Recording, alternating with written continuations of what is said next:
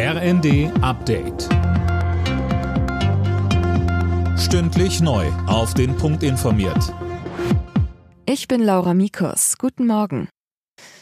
Verteidigungsminister Pistorius will schon bald in die Ukraine fahren, wie er der Bild am Sonntag sagte, vermutlich sogar schon innerhalb der nächsten vier Wochen.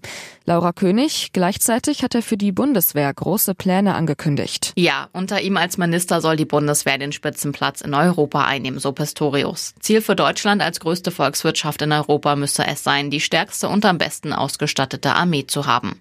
Allerdings sei das nicht in drei Jahren zu erledigen, das brauche länger. Sein Job sei es aber, jetzt die Weichen dafür zu stellen stellen. Die drei zentralen Aufgaben dafür seien die Beschaffung von Waffen und Ausrüstung, die Modernisierung der Kasernen und die Personalgewinnung.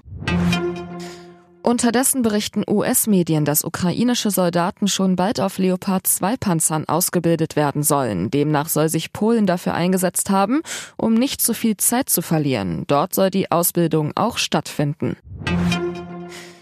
Der Zeitplan für das 49-Euro-Ticket ist nicht zu halten. Davon geht die Bremer Verkehrssenatorin Schäfer aus. Wenn die Gespräche weiter so schleppend verlaufen, sehe sie für den Starttermin 1. Mai schwarz. Sie fordert vor allem Bundesverkehrsminister Wissing auf, den Prozess nicht weiter auszubremsen. Mit einem 3 zu 0 Sieg gegen Schlusslicht Schalke ist Frankfurt zum Bayern-Verfolger Nummer 1 in der Fußball-Bundesliga geworden.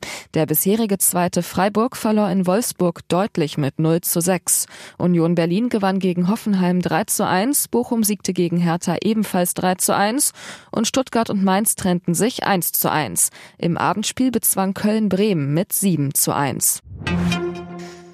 Fünfter Sieg im fünften Spiel. Bei der Handball-WM hat das deutsche Team vorzeitig das Ticket fürs Viertelfinale gelöst.